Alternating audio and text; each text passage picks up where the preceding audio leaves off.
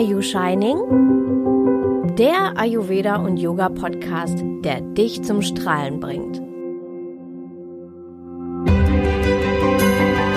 Hallo Namaste, mein Name ist Shiny und Shiny ist Programm.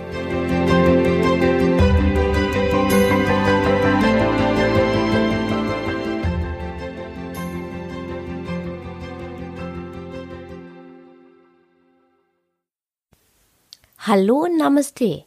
Ich freue mich, dass du wieder dabei bist. Wer ich bin und wie ich selber zu Ayurveda und Yoga kam, warum ich zur Brückenbauerin geworden bin, das habe ich alles in der Pilotfolge schon erzählt. Falls du die verpasst hast und es dich interessiert, dann hör doch da einfach noch mal rein. Heute möchte ich dir eine kleine Einführung geben, damit du weißt, was Ayurveda eigentlich ist und ja, ein wenig zuordnen kannst. Ah, in Vorbereitung dazu habe ich mal diese Frage in mein sozusagen Nicht-Ayurveda-Netzwerk gestellt. Ich habe gefragt, äh, was ist für dich Ayurveda oder was, was verbindest du, was assoziierst du mit Ayurveda? Und äh, die Fragen waren sehr vielschichtig. Ähm, mit manchen Antworten habe ich gerechnet und andere waren echt schon ganz schön witzig. Äh, viele haben Ayurveda verbunden mit warmen Öl, mit Massagen, dass es irgendwie gesund ist. Ähm, manche kannten zum Beispiel Ayurveda äh, Kochbücher oder haben schon einen Ayurveda Kochkurs belegt. Und äh, selbst diejenigen, die noch keinen Kurs oder noch kein Kochbuch gekauft haben, haben irgendwie schon mitbekommen, dass man ayurvedisch kochen kann und das ist wohl anscheinend irgendwie gesund, äh, wahrscheinlich vegetarisch. Und viele hatten tatsächlich Sorge darum, dass ayurvedische Küche, weil indische Küche sehr scharf ist. Mm, die Angst kann ich direkt jetzt schon mal nehmen. Ayurvedisch kochen heißt nicht unbedingt indisch kochen und es heißt auch nicht sehr scharf kochen. Oder es kann sein, muss aber nicht. Ja, und was habe ich noch gehört? Manche kannten aus ihrem Reformhaus, Bioladen oder mittlerweile Supermärkten sowas wie ein Vata-Tee, Pitta-Tee oder Kapha-Tee. Äh, ja, das gibt es. Aber ich werde dir später erzählen, warum ich sowas für Blödsinn halte. Und ähm, ja, manche, mh, mm, manche haben gedacht, äh, dass das irgendwie was Esoterisches ist.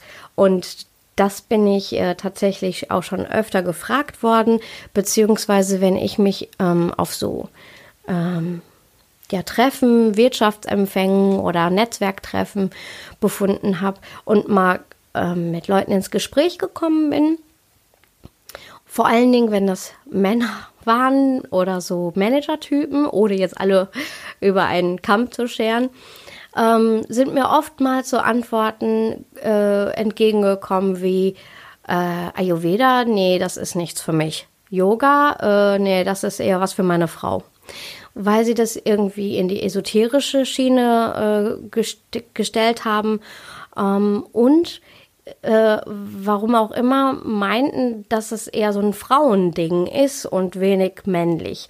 Also auch ähm, auch das kann ich sagen, das ist nicht so. Da wirst du später noch ein bisschen mehr von mir hören. Warum Ayurveda nicht nur was mit Ölen zu tun hat, warum Ayurveda nicht scharf essen bedeutet und ähm, Ayurveda sowohl für Mann als auch Frau geeignet ist. Ja, und manche hatten auch Sorge, wenn die zu mir in die Praxis kommen, dass ich äh, in weißen Leinen gekleidet bin, äh, tanzend um sie herum hüpfe und äh, mit Räucherstäbchen behandle oder so. Also, ähm, ich habe schon Sachen gehört, äh, das glaubt mir kein Mensch. Also, das alles ist Ayurveda nicht. Das hat mich allerdings dazu veranlasst, in meinem Podcast mal für ein bisschen mehr Klarheit zu sorgen, was denn Ayurveda ist. Ja, darum gibt es jetzt auch diesen Podcast. Ah, Ayurveda wurde eine ganze Weile ganz schön gehypt. Also ähm, ja, der Markt funktioniert eben mit, um, mit äh, Angebot und Nachfrage. Und ähm, weil es so gehypt wurde, die Leute haben vieles gekauft, wo einfach Ayurveda drauf stand. Und so gibt es eben auch immer noch diese Vata-Tees oder Pitta-Tees und so. Äh, und Karstadt hatte schon mal einen Ayurveda-Bademantel. Äh, was dieser Bademantel allerdings ayurvedisch so konnte, das entzieht sich meiner Kenntnis. also, die Leute haben es aber trotzdem gekauft, weil einfach Ayurveda drauf stand. Heute ist es eigentlich so, dass ähm, Ayurveda ein bisschen leiser geworden ist, weil es einen neuen Hype gibt, einen neuen Trend. Und so sind die Bücher in der Buchhandlung ein bisschen weiter zurückgedrängt worden ins Buchregal. Und vorne, wenn man reinkommt, gibt es dann jetzt eher die Bücher über vegan kochen. Und ähm, ja, was ich dir aber sagen möchte, ist, äh, Ayurveda äh, ist ein Medizinsystem, das es seit 5000 Jahren in Schriftform gibt und aus Indien stammt. Es ist kein Modetrend und äh, darum, ob es mal einen Hype darum gibt oder nicht, ähm, es ist kein Hype, es ist kein Trend, es ist keine Modeerscheinung, sondern eine Philosophie und eine Lebenseinstellung. Und obwohl es schon so alt ist, ist es immer noch hochaktuell. Und ähm, ja, davon möchte ich dir einfach ein bisschen mehr mitgeben. Vielleicht zunächst von dem Wort Stamm erstmal, was Ayurveda bedeutet, ist äh, Ayurveda kommt aus äh, Sanskrit, das ist die älteste Sprache der Welt, auch aus Indien und besteht eigentlich aus zwei Wortstämmen. Das eine ist Ayu, das ist das Leben und Veda, das ist Wissen. Zusammen ist es ähm, wörtlich gesehen das Wissen über das Leben, aber es ist noch viel mehr als das, nämlich über das lange Leben in einem gesunden und in einem glücklichen Zustand. Also das Wissen über ein qualitativ hochwertiges, langes, gesundes Leben. Wenn man Ayurveda lernen möchte, dann wird man ziemlich schnell die Frage oder die Frage sehen, Ka Ayurveda ha? Das bedeutet, was ist eigentlich Ayurveda? Ja, und die Antwort ist äh, ganz klar und äh, auch eigentlich sehr simpel. Die Antwort lautet so: Hitta Hittam Sukham Dukkam Ayustasya Hitta Hittam. Na, weißt du jetzt Bescheid? okay, okay. Ich erkläre dir noch, was das bedeutet. Und äh, du kannst mir vertrauen, ich bin deine Ayurveda-Expertin.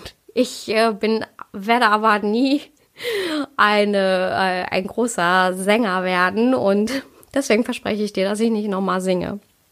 Also, was bedeutet jetzt dieser Vers?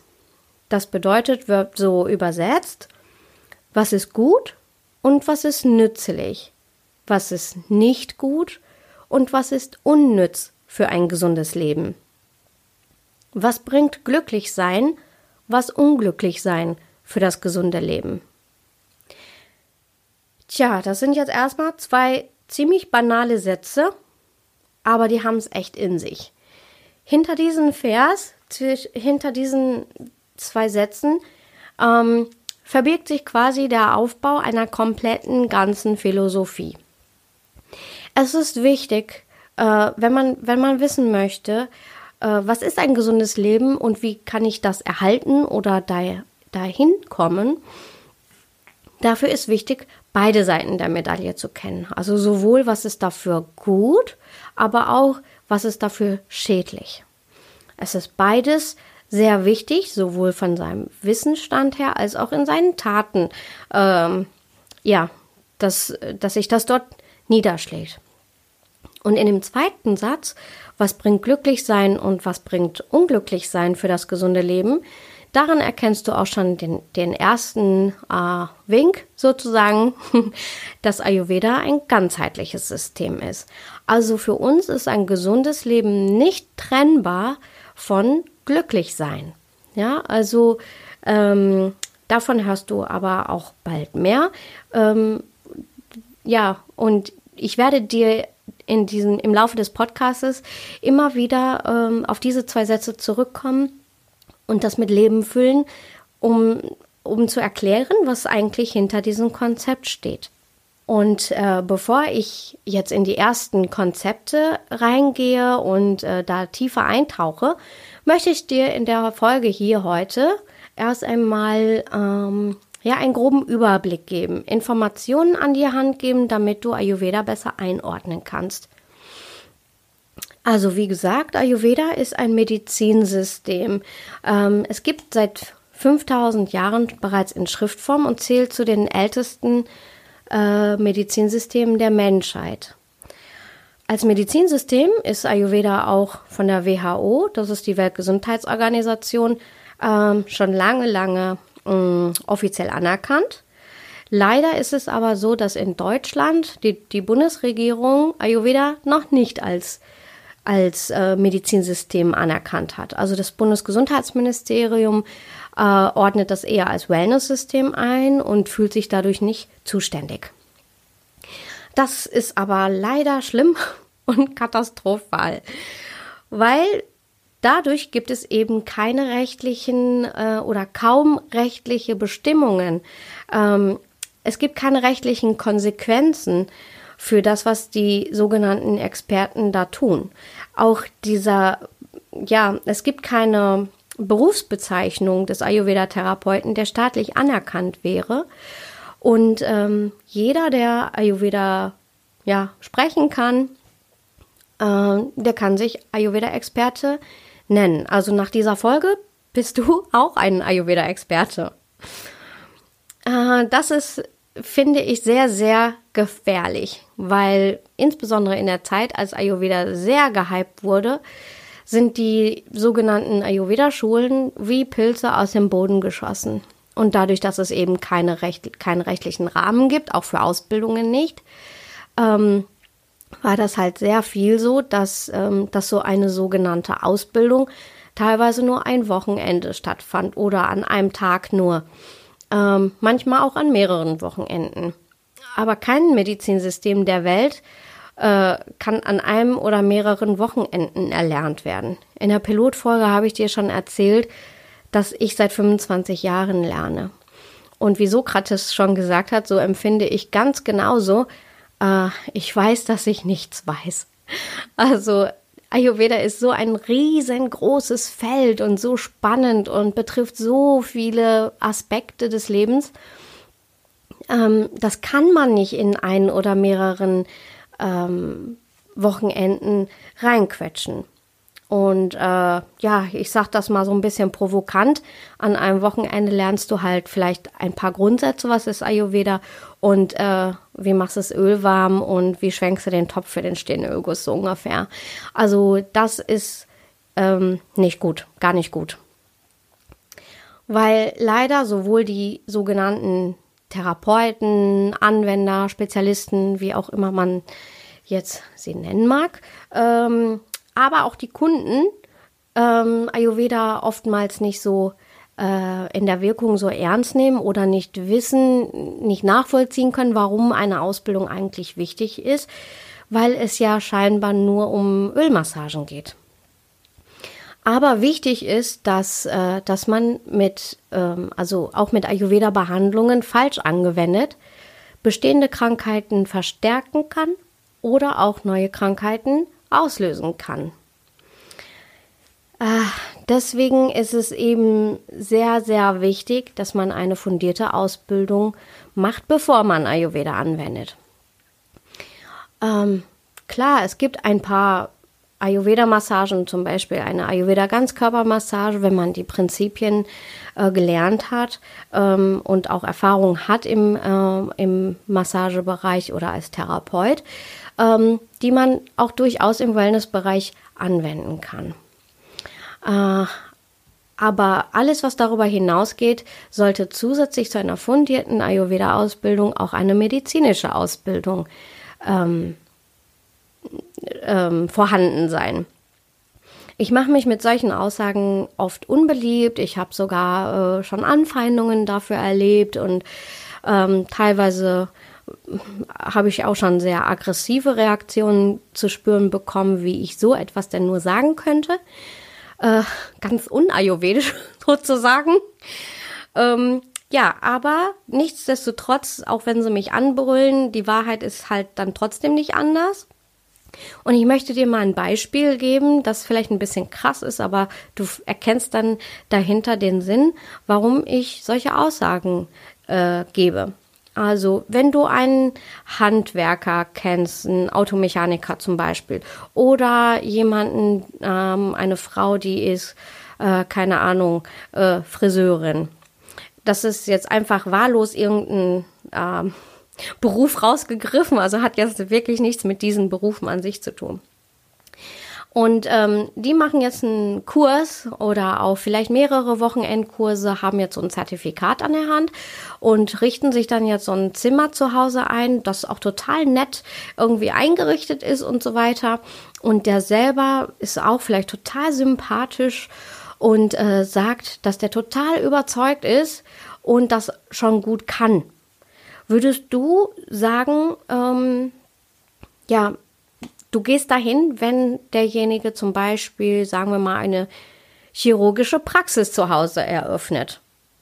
Würdest du das machen? Würdest du dorthin gehen und dich operieren lassen, nur weil da ein Zertifikat an der hängt, häng, Wand hängt und äh, derjenige vielleicht sympathisch ist oder das Zimmer nett eingerichtet ist?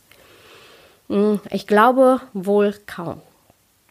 Äh, Natürlich ist der Vergleich jetzt ein bisschen krass, aber du kannst es gut nachvollziehen. Es ist für dich vielleicht greifbarer, weil es um deinen Körper geht und äh, da soll nicht jemand, der das nicht wirklich gelernt haben, dich einfach äh, behandeln beziehungsweise dich mit einem Skalpell, Skalpell aufschlitzen und da irgendwas tun. Also du erkennst, dass da, dass da Gefahren lauern, äh, wenn derjenige keine richtige Ausbildung hat.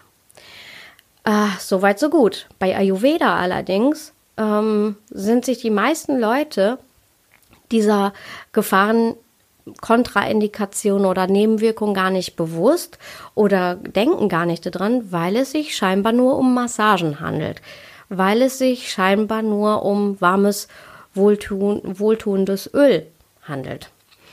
Äh, aber mal logisch betrachtet, Behandlungen, die ähm, seit 5000 Jahren eben nicht, nicht aus dem Wellness-Gedanken heraus ähm, praktiziert worden sind, sondern für die Behandlung von Erkrankungen, auch tiefgreifende Erkrankungen wie Migräne, Alzheimer, Lähmungen und vieles mehr. Mm, diese gleichen Anwendungen können ja nicht in den Händen von Leuten, die keine Ahnung haben und einfach irgendwie angewendet mit einfach irgendwelchen Ölen, äh, kann ja nicht sein, dass diese gleichen Behandlungen keine Wirkung haben oder nicht eventuell, potenziell auch eine äh, schlechte Wirkung haben können.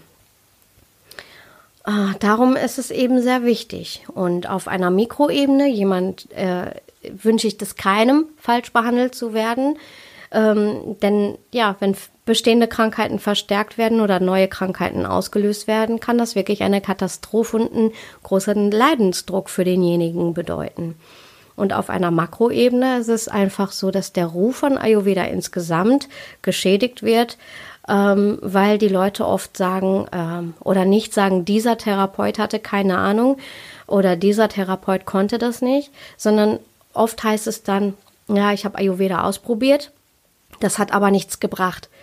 Oder ich habe Ayurveda gemacht, aber seitdem habe ich ja diese und diese Probleme oder seitdem habe ich ständig Kopfschmerzen oder ähnliches. Also der Ruf von Ayurveda insgesamt leidet ähm, durch ja, Falschbehandlungen eben einfach auch, wenn ähm, die Ausbildung nicht vernünftig, ähm, nicht vernünftig erlangt worden sind.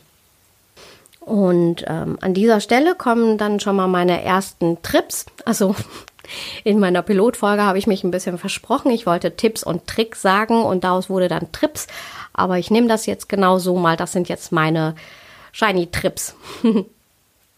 also wenn du dich mal ayurvedisch behandeln lassen möchtest, wenn du dir mal eine Ayurveda-Massage äh, gönnen möchtest, ich wollte dir jetzt wirklich keine Angst machen, aber ich kann dir den Tipp geben, erkundige dich vor deiner Massage, vor deiner Behandlung, äh, ruf denjenigen an, bei dem du das gerne machen möchtest und frag doch einfach mal nach, was ist denn die Ausbildung und die Qualifikation von demjenigen. Und äh, dann wirst du feststellen, wenn derjenige, hm, sage ich mal, nicht antwortet, nur drumherum redet oder schwammig antwortet, oder vielleicht ein bisschen äh, sich angegriffen fühlt, lauter wird oder die Gegenfrage stellt, warum du das eigentlich wissen willst oder so, dann rate ich dir, äh, geh da gar nicht erst hin. Weil jemand, der eine vernünftige Ausbildung hat, der kann stolz sein darauf. Und ähm, der freut sich auch darüber, dass du sowas fragst. Und der kann dir auch vernünftig darauf antworten und fühlt sich nicht angegriffen, sondern, also ich freue mich darüber, wenn ich sowas gefragt werde, weil dann, dann sehe ich, dass derjenige sich damit beschäftigt und dass er sich auch selber wert ist, äh, nicht einfach, dass nicht einfach irgendwas mit ihm gemacht wird oder mit ihr. Ja, und ähm, daher, äh, es wird was mit deinem Körper gemacht und dann hast du auch einen Anspruch darauf zu erfahren, was derjenige eigentlich gelernt hat. Ja, und möchtest du eine ähm, Ayurveda-Kur machen, dann, ähm, dann sollte das schon so sein, dass, äh, dass das Programm nicht von vornherein feststeht, sondern individuell auf dich abgestimmt wird. Und dass ähm, die Ayurveda-Kur sollte hauptsächlich der Fokus auf die Behandlung gelegt werden und nicht, dass sich der Preis danach richtet, ob du einen Bademantel auf dem Zimmer hast oder noch jeden Tag einen Obstkorb auf dem Zimmer oder sowas, ja. Ähm, also solche Angebote oder äh, Unterschiede in den Angeboten stelle ich immer wieder fest.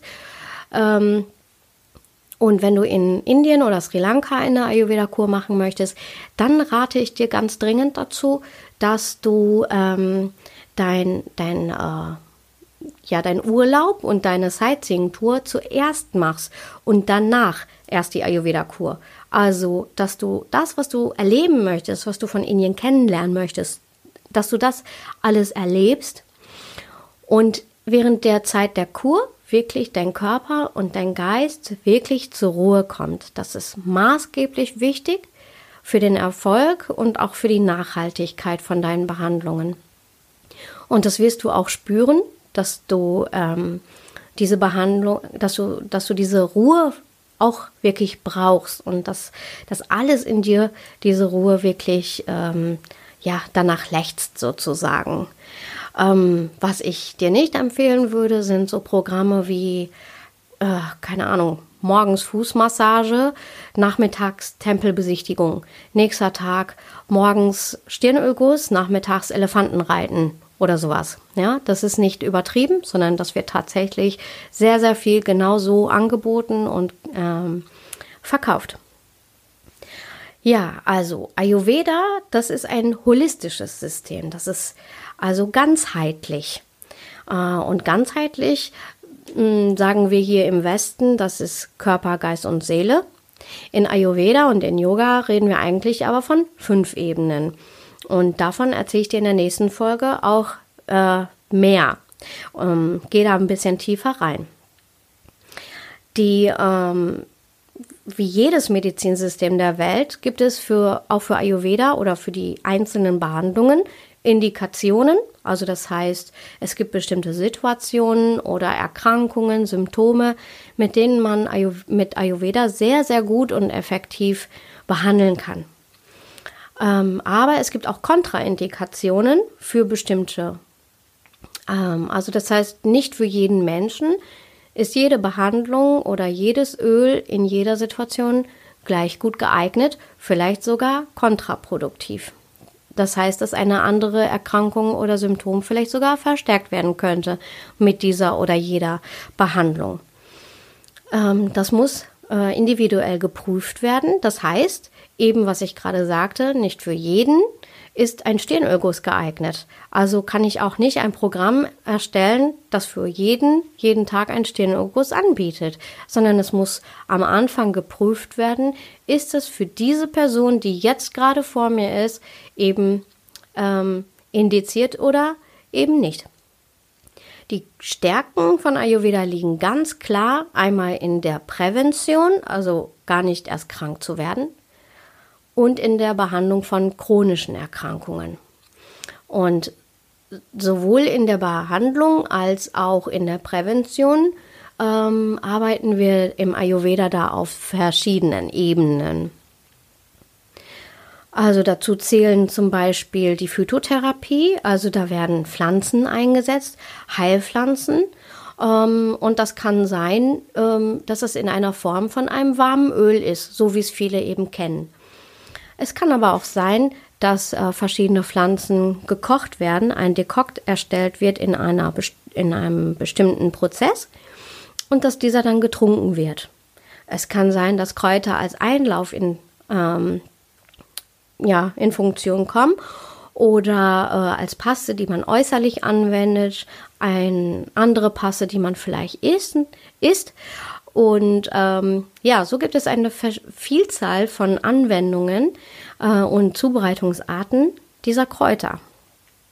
Ähm, dann ist ein ganz, ganz großes Thema natürlich die Ernährung.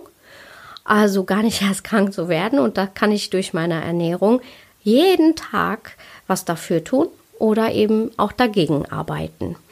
Und ähm, immer wieder in meinen Podcast-Folgen werde ich über die Ernährung äh, berichten.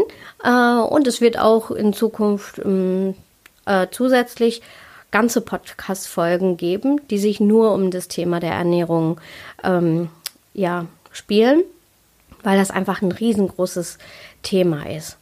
Und im präventiven Bereich, da sind auch ähm, Ernährungsberater äh, tätig. Da sind ganz, ganz viele Frauen und Männer da draußen, die einen super Job machen jeden Tag. Uh, ich kenne da auch einige Leute, die da wirklich super erklären können, die das schaffen, äh, mit ihrer Begeisterung und mit ihrer Freude ayurvedisches Essen oder ayurvedische Zubereitungen ähm, ja, an den Mann und an die Frau zu bringen. Und das ist wirklich total super und ich freue mich, dass sie äh, damit jeden Tag Ayurveda auch bekannter machen.